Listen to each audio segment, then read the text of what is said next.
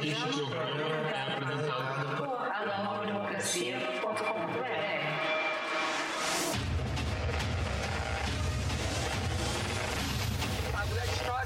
Confira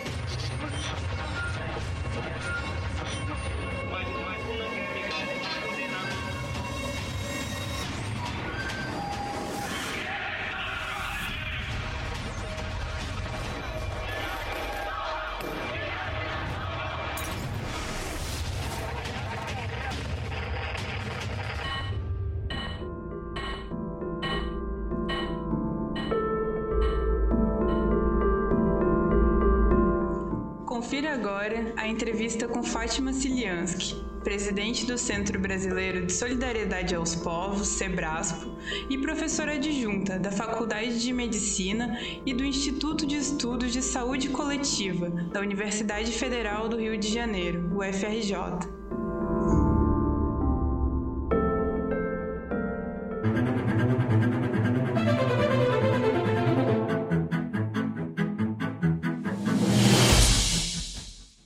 Primeiro que é, não vou discutir, embora exista uma discussão sobre a origem da mutação do vírus, é, que tem toda uma, uma série de autores mais da área da ecologia que vão atribuir é, esses vírus novos, né, mutantes, a, a uma certa superespecialização da agricultura, né, uma agricultura muito intensa com o uso de agrotóxicos e pouca biodiversidade nos campos. É, mas eu não tenho muita condição técnica de discutir isso, embora eu sei que, que essas hipóteses elas existam. O fato é que, evidentemente, quando houve, quando se espalhou o coronavírus 19 aí pelo mundo, todos os sistemas de saúde um pouco estavam despreparados, evidentemente, né? Mas tem uma diferença muito grande entre você rapidamente se preparar e você também deixar as coisas correr de uma forma é, pouco efetiva, que foi o caso brasileiro. Né? Então, para a gente entender o caso brasileiro, a gente tem que entender a situação anterior do Sistema Único de Saúde. O Sistema Único de Saúde ele foi é, é um sistema público que foi fruto das lutas populares dos anos 80 que foram lutas bastante intensas e é, é, criaram uma, uma, uma, situação no país de contestação né, do, do, dos aspectos extremamente regressivos que foi o governo militar, né, em termos sociais, por exemplo. Se falava naquela época da dívida social, porque você é, teve um processo de, industrialização do país que foi feito na base de uma intensa exploração dos trabalhadores, né? que se chamava arroxo salarial. E isso deixou sequelas, evidentemente, né, no, em termos de mortalidade infantil e de outros indicadores. Então, o Sistema Único de Saúde ele veio na Constituição né, de 88, foi aprovado 88. No entanto, os governos que se seguiram, né, desde o Collor, passando pelo Fernando Henrique, passando pelo Lula mesmo, né, a era do PT, eles de fato nunca construíram um sistema público com recursos suficientes para poder garantir uma, uma boa, uma boa atenção à saúde para a população toda, né? Isso nunca ocorreu. Nesses anos todos, mais ou menos, teve governos que investiram mais, teve outros que colocaram menos, gastos públicos, né? Mas, de qualquer maneira, você teve uma deterioração muito grande do Sistema Único de Saúde. Né? Um sucateamento, uma deterioração, é, muitas unidades de saúde sem, sem trabalhadores, trabalhadores ganhando mal, trabalhadores que foram substituídos né, na medida que foram se aposentando por terceirizados, que isso foi também um processo que muito acelerado desde os anos 2000, é, a privatização por dentro do SUS, através de contratos com organizações sociais e outras, outras é, empresas e fundações dentro desse campo mais privado. Então, tudo isso já, já, já pegou. Então, quando o coronavírus entra no Brasil, em 2020, ele já pega um sistema extremamente fragilizado por esses anos anteriores de sucateamento, de descaso, de privatização.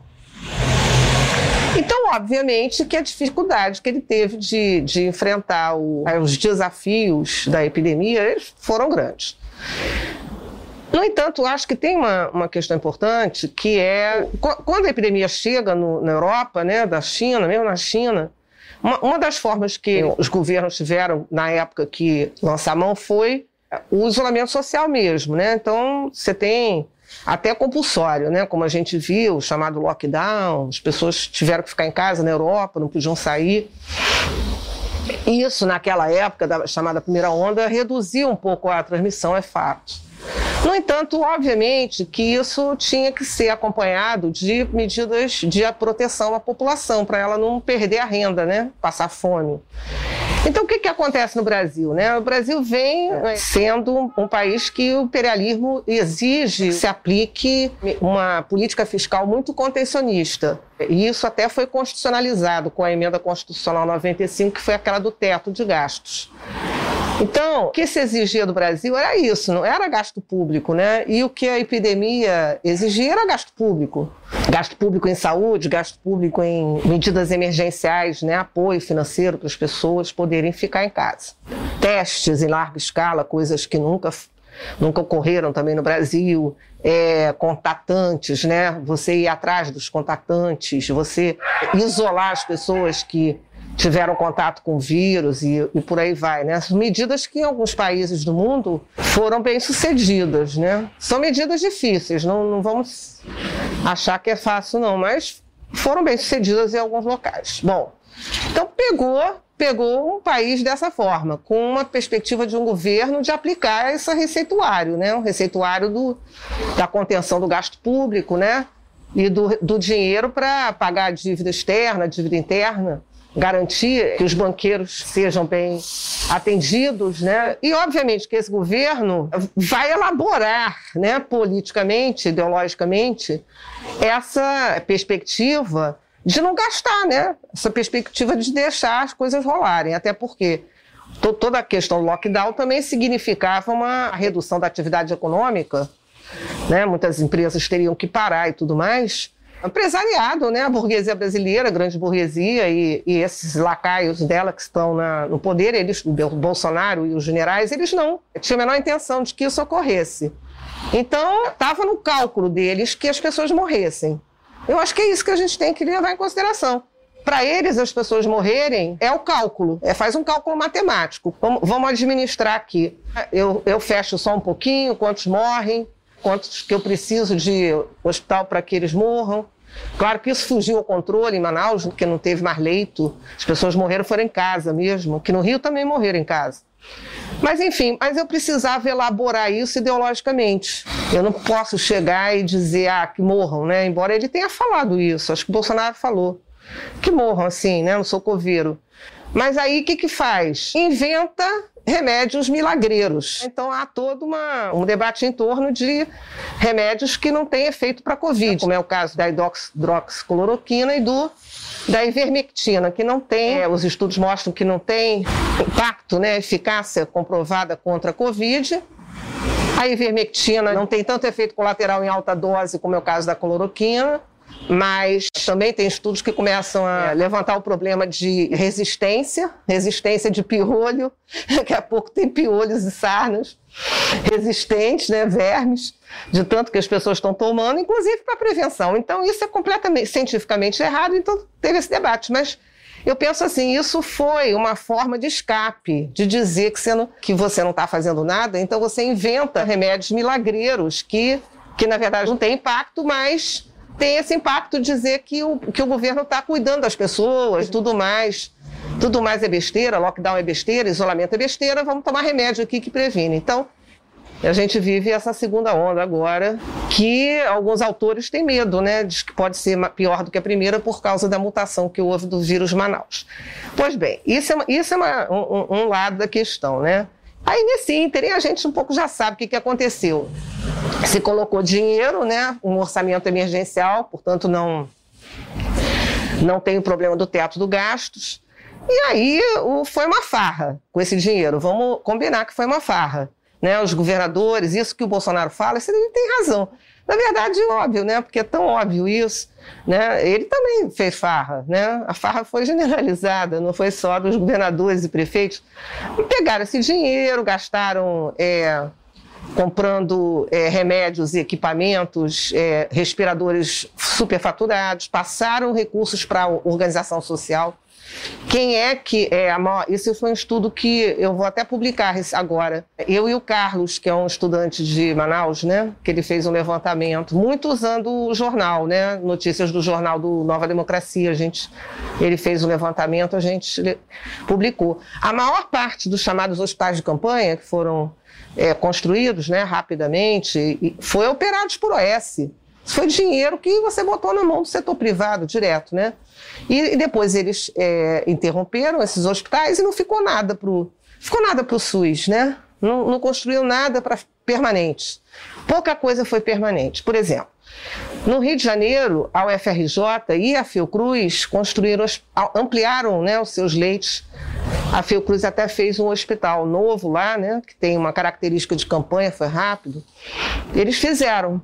Sabe com que dinheiro que eles fizeram isso? Com dinheiro privado, porque houve houve um levantamento, do, por exemplo, o Itaú, ele doou um dinheirão, né? Foi mais de um bilhão. E aí eles aproveitaram esses, esses recursos privados. Imagina, quer dizer, quem, quem teve um pouco mais de consciência aproveitou o dinheiro privado para crescer, né? Isso foi, foi importante, isso. Claro, isso foi, né? Mas é absurdo ser com dinheiro privado, né? instituições públicas, enquanto que o dinheiro público estava sendo levado para iniciativa privada nas OS. Então isso foi uma farra, né? Muito bem. Aí vem a questão da, da polêmica da vacina, que eu acho que é outra polêmica importante. Por quê? Evidentemente que a vacina, a vacinação, né, o imunizante, ele já se revelou, não para o Covid, mas de uma maneira geral, já se revelou é, método de, de combate. Várias doenças, por causa da vacinação, elas tiveram controle, inclusive erradicação. A varíola foi erradicada com vacinação, o saram, a polio, em alguns lugares, foi erradicada com vacinação. Então, é um instrumento excelente, científico, para poder combater esse tipo de coisa, né? Então, qual foi a questão?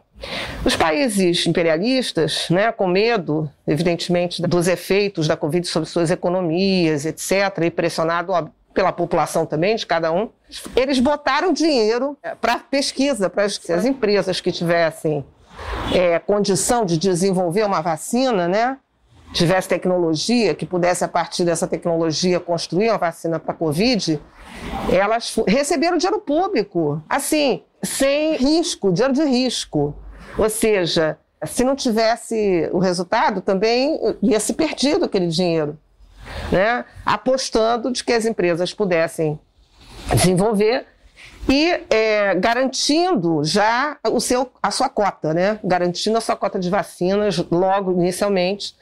Então, essa, essas vacinas todas que, que estão sendo desenvolvidas, né, que tem sido uma competição enorme, né, elas, elas, foram, elas são desenvolvidas principalmente por empresas privadas, por grandes corporações farmacêuticas. A Pfizer, a AstraZeneca, são corporações farmacêuticas. E as, e as chinesas, né? Aí tem as outras que estão entrando também aí na, na, na disputa, né? Muito bem. É importante levantar também que tanto a China quanto a Índia elas não são, é, é, embora a China tenha, parece que um desenvolvimento tecnológico próprio, mas elas também são quarteirizadas das corporações, né? Isso que a gente está comprando na Índia, na China, na verdade, são é, fábricas apenas, né? Uma tecnologia são, é desenvolvida na Europa ou nos Estados Unidos. Então, é besteira, né? É toda essa propaganda que a extrema-direita faz, que a gente não pode é, não vamos usar nada chinês, porque as multinacionais usam a China, né? A, a, a, os incentivos fiscais do governo, a, força de trabalho explorador, explorada né, na China, eles usam a China para fazer os produtos deles. Isso está numa cadeia global de produção, né? Uma parte é produzida na China, mas a tecnologia é europeia ou é americana, é das corporações farmacêuticas. Então, então você teve, né, dinheiro público, dinheiro da, é, vindo da, da, OMS, né, através de, desse mecanismo que eles têm de, de, investir em vacina depois de distribuir cotas também para os países mais pobres, e, e foi dinheiro público. Só que é um dinheiro público apropriado pelos monopólios. Por quê? Porque é, a, a, existe patente, né? existe direito intelectual. E isso significa que os, que os países que não têm a, a tecnologia, eles não podem passar a produzir porque eles têm que pagar o, o, os direitos de propriedade intelectual para quem desenvolveu a vacina com dinheiro público. Né? Então, essa, essa é um pouco o quadro. E é, Brasil, né, fizeram, né, a Fiocruz teve o, o, a, as iniciativas da Fiocruz do Butantan. E, e né, eu acho que o governo brasileiro ele só resolveu comprar porque teve muita pressão, né? Porque a coisa já estava já tava explodindo, né? No sentido de exigir que houvesse investimento. Embora, embora a vacinação no Brasil é completamente a conta gotas, né? Até alcançar uma parte da população que dê impacto na transmissão, isso vai ser no que vem, né? Porque está indo muito devagar. O Brasil não, é, embora tenha algumas é, iniciativas de é, laboratórios universitários, no sentido de desenvolver uma tecnologia própria. Isso parece que tem na, é, na UFMG, em São Paulo, também tem um grupo lá na USP. E essas iniciativas, elas, elas são heróicas até, porque não tem, não tem aporte de dinheiro público as outras farmacêuticas mundiais desenvolveram as tecnologias com dinheiro público dos países delas, dos imperialistas. E a gente compra deles, né? A gente virou importador de vacina, ou então montador de vacina, porque do Butantan, né? A vacina do Butantan e a vacina da Fiocruz, eles não, eles não são tecnologia deles, entendeu? Eles são, é, eles vão importar o, o princípio, né, que chama IFA, né? O princípio, o princípio ativo, e a partir do princípio ativo, eles invasam. Então, elas são montadoras, entendeu? É montadora. Montadora de vacina. Não tem o um desenvolvimento. Eles disseram que vai haver a passagem da tecnologia, né? Mas isso não é agora, né? Isso é mais para frente. Então, o que tem agora efetivamente, a gente importa e monta, e vai montar, né? vai montar. E essas iniciativas, de grupos de pesquisa e tudo mais, não tem apoio nenhum, pelo contrário, né? Todo, toda a comunidade de ciência e tecnologia é, brasileira reclama do quanto que houve de redução de recursos para pesquisa nesse país, né? principalmente depois de 2018. É, é muito claro, né? Então você tem uma destruição aí dos, dos, sistemas que existiam anteriormente de financiamento de pesquisa, a CAPES, o CNPq, o FINEP. Não apoiou, né? Então é isso. Quem faz ciência no Brasil se falando heróico, não é hoje, porque não tem apoio nenhum do apoio público, quando o apoio público é absolutamente necessário. Né? E é o que acontece nos Estados Unidos, é o que acontece nos países imperialistas de uma maneira geral. Para desenvolver pesquisa básica, você tem é, apoio público, você tem dinheiro público para isso. Então, nós temos possibilidade de fazer isso, né? Agora, não é assim a curto prazo e não é é, não é e, e, e, tem que ter apoio dos grupos que estão tentando desenvolver. E, obviamente, essa questão da patente é super fundamental, de haver a quebra dela, né? porque é, é, a, só a quebra da patente vai baratear o preço dessas vacinas e vai permitir que é, eu possa ter uma produção em massa no mundo para poder enfrentar, porque não adianta você é, vacinar 10% da população, 5%. Você tem que vacinar 70%, 80% para ter uma cobertura que interrompa a transmissão. Só para entender, se eu vacino 10%, hoje eu estou protegendo aquela, aqueles 10% de formas graves, formas graves de morte. Mas eu não estou interrompendo a transmissão, né? Eu só consigo interromper se tiver uma quantidade muito grande de gente vacinada que não permita que uma pessoa que, é, por acaso, adquiriu o vírus passe para outra, né? Porque há uma barreira. Então é, é essa situação que a gente vive. O Brasil vai sair dessa situação bastante, principalmente agora, né? sem o, sem o auxílio emergencial, uma situação econômica extremamente complicada, né? Em termos de desemprego e em termos de, de pessoas, inclusive, que vão passar a não ter que comer, né? Então a gente eu acho que, que vai é, viver daqui para frente um período muito intenso de, de protestos, né? Porque, é, porque a, a, as possibilidades de sobrevivência de uma parcela enorme da população elas estão muito afetadas com, com toda a situação que ocorreu. E, obviamente, a gente ainda não passou, né? Não, a gente ainda vai ter muito tempo com esse ritmo lento do que é a vacinação.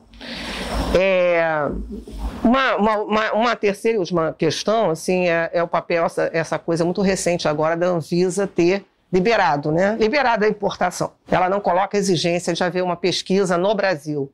Ela aceita pesquisas feitas em outros países.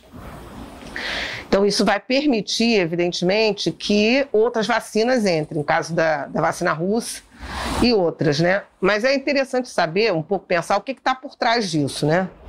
É, existe todo um movimento de clínicas privadas de vacina de poder importar, de poder importar vacina e vender, né? Então, numa situação como essa, né, muito restrita, de uma vacinação muito restrita, obviamente que isso vai ser um grande negócio. Né? Você montar a clínica privada de vacinação, você pode cobrar um preço absurdo e vai ter gente que vai, né? No Brasil, evidentemente, não é todo mundo, mas vai ter aí uma parcela da população que vai pagar, né? Vai, vai botar lá 500 reais, sei lá quanto, e vai ter gente que vai fazer economia e vai pagar por isso, né? Isso é imoral, assim, né?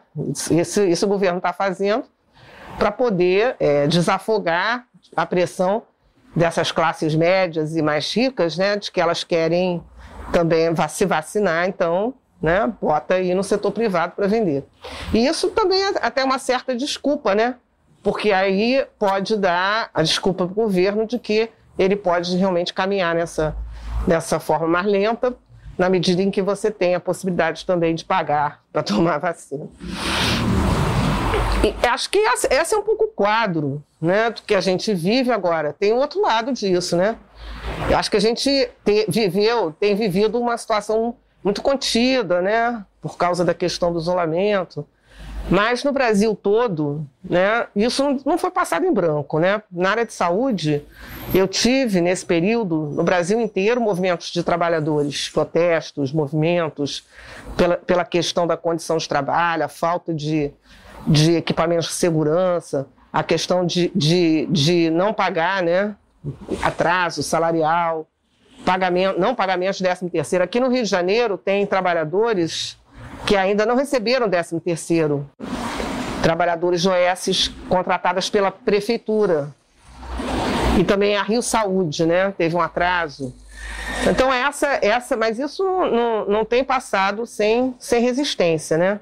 Sem mobilização do, dos trabalhadores da saúde. Isso foi um fator fundamental, né? Para que a, a situação não ficasse já é, pior do que, do que ela está. As pessoas têm medo né, dessa cepa de Manaus vir espalhar pelo Brasil. A cepa de Manaus é uma cepa que muito infecciosa, muito contagiosa, né? E tem, tem ocorrido, né? Como Manaus, é, o sistema de saúde entrou em colapso e isso pode acontecer. É, isso é uma situação que a gente não não está livre disso, né? Esse ritmo da vacinação ele não está acompanhando essa, essa tendência, essa possibilidade. Isso é uma coisa que pode se agravar. Eu acho que, concluindo, é, eu acho que só mostra, a pandemia só mostra, assim, o sistema que a gente vive, né, esse imperialismo e o capitalismo, né, nas nossas semicolônias, o capitalismo burocrático, ele não dá resposta para as necessidades humanas, não dá, dos homens, da maioria do povo. Né? Não dá. É, ele tem um cálculo é, muito claro, né? Entre o que ele gasta e o que pode morrer, né? Ou seja, ele não tem, não tem uma perspectiva hoje e até, até com a, a, a crise do imperialismo, vastas camadas da população, eles não conseguem nem mais emprego, né? Emprego formal.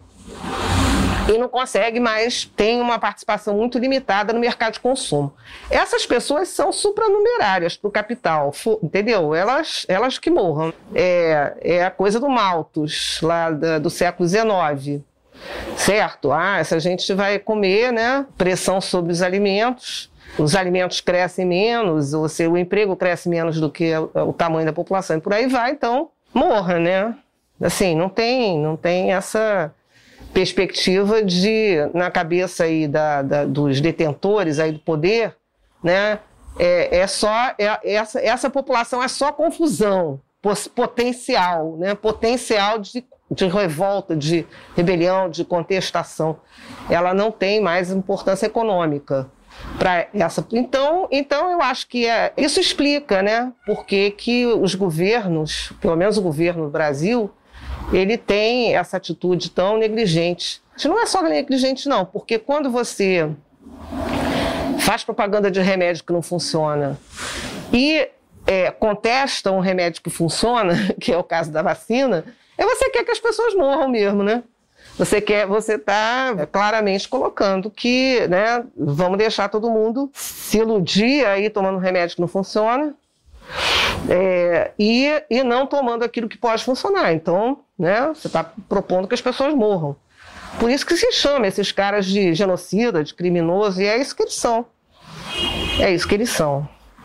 Mas aí o, o, o sistema, o, o, esse sistema imperialista, né, e, e esses capitalismos aí associados, né, no caso nosso, eles não, não têm mais, é, não oferecem mais nada progressista para a humanidade. Essa é a questão, né, para a grande maioria do povo. Ele só oferece isso, oferece descuido, né, não oferece emprego, não oferece é, meios de sobrevivência, é, oferece essas doutrinas reacionárias, né, que, que, vão contestar a ciência, né, que colocam as pessoas na mão de forças sobrenaturais, né, que elas não têm controle, né, que não valorizam você conhecer o mundo, conhecimento científico para poder melhorar, para poder transformar. Então, realmente é outra era, abre-se uma outra era, que é, é uma, que é uma nova era de transformação social, né? Isso, isso tem que estar um pouco claro. E, e, no caso da saúde, né, eu acho que é, cada vez mais os, os trabalhadores profissionais eles conseguem começar a ver isso, né? Eles conseguem ver que tem uma, tem uma, uma situação de crise e que não basta você, não basta defender princípios do SUS, né? Não basta defender um sistema público como grande parte dos trabalhadores defendem, e está correto defender, mas que você tem que ter um governo, você tem que ter um outro Estado popular, né, em que as classes no poder elas têm interesse na saúde do povo, para poder o SUS se desenvolver. Senão o SUS vai ser isso. Vai ser isso sempre, esse SUS sem dinheiro, esse SUS com dificuldades, né? esse SUS submetido a essa corrupção que existe em torno do dinheiro público. Então, você tem, não, é, não, não é só a gente lutar pelo sistema público. Isso é importante. Agora, você tem que lutar para um Estado que implemente esse sistema público, né? Que, que, que tenha realmente interesse que isso que, que o saúde seja uma saúde voltada para a necessidade do povo, né, da maioria. Então, nessa, nessa questão que a gente levantou, né, da, da resistência, a, esse, a essa política de saúde genocida, eu já citei né, que durante toda, todo esse ano de epidemia, os trabalhadores de saúde eles se mobilizaram. A gente viu isso no, no Brasil todo. Fecharam ruas, fecharam avenidas, né? mostraram aí que, que eles não iam aceitar né, as condições de trabalho que estavam sendo impostas. O mais recente disso foi em São Paulo, agora, na USP, que os trabalhadores fizeram um protesto, fizeram uma paralisação. Foi essa semana, porque eles estavam vacinando uma parcela muito pequena do hospital. E aí eles exigiram que houvesse a vacinação do, dos trabalhadores enquanto um todo. Né? Porque o maqueiro, a pessoa da segurança, a faxineira, tudo isso tem que ser vacinado, não é só, não é só o enfermeiro médico, né? São todos eles estão expostos, então isso foi vitorioso. Aqui no Rio de Janeiro também, existe muita insatisfação né, com essa questão de você limitar né, limitar o, o, os trabalhadores que vão tomar a vacina, né? Mas uma outra, uma, outro aspecto importante é que né, nessa questão do desmonte, a própria população também tem se mobilizado para poder isso também a gente ver, né? Se mobilizado, protestado no sentido de impedir né, que haja fechamento de unidades ou que as unidades que estão fechadas sejam reabertas. É, a gente tem hoje mesmo um, um, protesto, por exemplo, em relação ao fechamento da UPA de Manguinhos, é, o que é um absurdo, né? Como é que você vai fechar na, numa situação epidêmica uma, um pronto atendimento, que é onde a população vai quando ela passa mal, inclusive quando ela tem sintomas mais graves de Covid, é, numa região como Manguinhos, né, que na verdade não pega só Manguinhos, pega o Jacarezinho também. Então é uma região enorme de população mais pobre aqui do Rio de Janeiro, né, concentrada, que é o caso ali daquela região, Manguinhos, Jacarezinho. E fecharam, né? Foi no final do ano passado, foi fechado. O governo que, que o, o, governo do Paz, quando ele entrou, ele prometeu que abria até hoje, já, já é já é fevereiro, né? Já tem mais de um mês e, e, a, e a UPA não, não abriu. Então, hoje tem um protesto lá em Manguinhos, né? Contra esse, pra, pela abertura aí da clínica. E, e, e eu acho que é o que a gente vai ver por aí afora, né? No Brasil todo esses movimentos que vão se, se embater, se enfrentar contra é, esse descaso dos governos, né, em termos de fechamento de unidade, né, de fechamento de leitos é, e, e, profissionais, né, como eu falei, ainda tem gente aqui no Rio de Janeiro que que, que tá, ainda está esperando ser pago, né, décimo terceiro, ou seja, né, tudo isso, isso gera, obviamente, movimentos né, que, que acabam também é, gerando na população né, necessidade de também estar tá em cima cobrando para que isso ocorra.